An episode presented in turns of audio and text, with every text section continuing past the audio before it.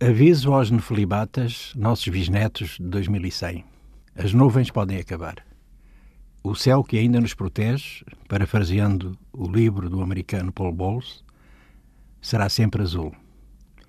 Parece que voltamos a uma espécie de perturbação rabínica a que incita a perturbação profética, à incisão na pele de um presente que nos sobressalta no seu conflito de agónicas rotinas. O aviso vem dos climatologistas e tudo terá a ver com o aquecimento global, essa conspiração científica que os Donald Trump da vida refutam, que a era do petróleo consagra, mesmo que as grandes multinacionais do negócio mascarem os vaticínios de Cassandra com investigações verdes, convocando as algas, devidamente expurgadas das micropartículas de plástico, para uma espécie de velatura em quadro pictórico, onde o deus carbono nos é apresentado despido de vestes, em quadro à la Pietà, uma gaia ciência nos antípodas do que escreveu Nietzsche. A poesia parece, pois, estar em risco. Poetas e nefilibatas não são rigorosamente homólogos e homónimos. Mas não deixa de haver uma aura à volta disto, até agora. Que Mercúrio divulga um tweet negando. Ele que pode fazer, se quiser, a verificação dos factos ou das hipóteses que se podem confirmar, garantindo-nos de que se trata de uma notícia falsa. Um céu eternamente azul, coitado de ti, Mário de Sá Carneiro, que imploraste um pouco mais de azul e te aborreceste da vida na Paris cercada de 1916.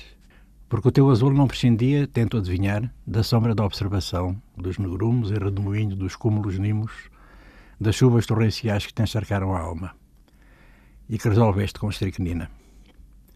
A notícia, o estudo, vem publicado na revista Geoscience, ontem, em fevereiro deste ano, e a investigação é da responsabilidade dos estudiosos do Instituto de Tecnologia da Califórnia. Muito antes, e à rebourre, Luke Howard publicaram um texto com o título Sintomas dos Estados Secretos da Atmosfera, século XIX, que influenciou poetas e pintores e entusiasmou Goethe. Howard, um nefelibata cientista e filósofo na época em que estas disciplinas ainda se confundiam. E nós a pensarmos que do Estado americano onde fica Hollywood nos chegavam as laranjas que eram o sonho de Jode, esse das Vinhas da Ira. Mas não. O céu poderá ficar eternamente azul, tanto quanto se pode ser sobranceiro a medir o tempo, ou o espaço-tempo.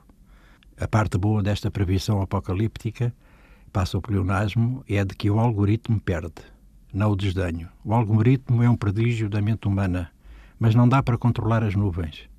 Ele que é tudo preside. Ele que é a única, só aparentemente abstrata coisa que traga nos bolsos.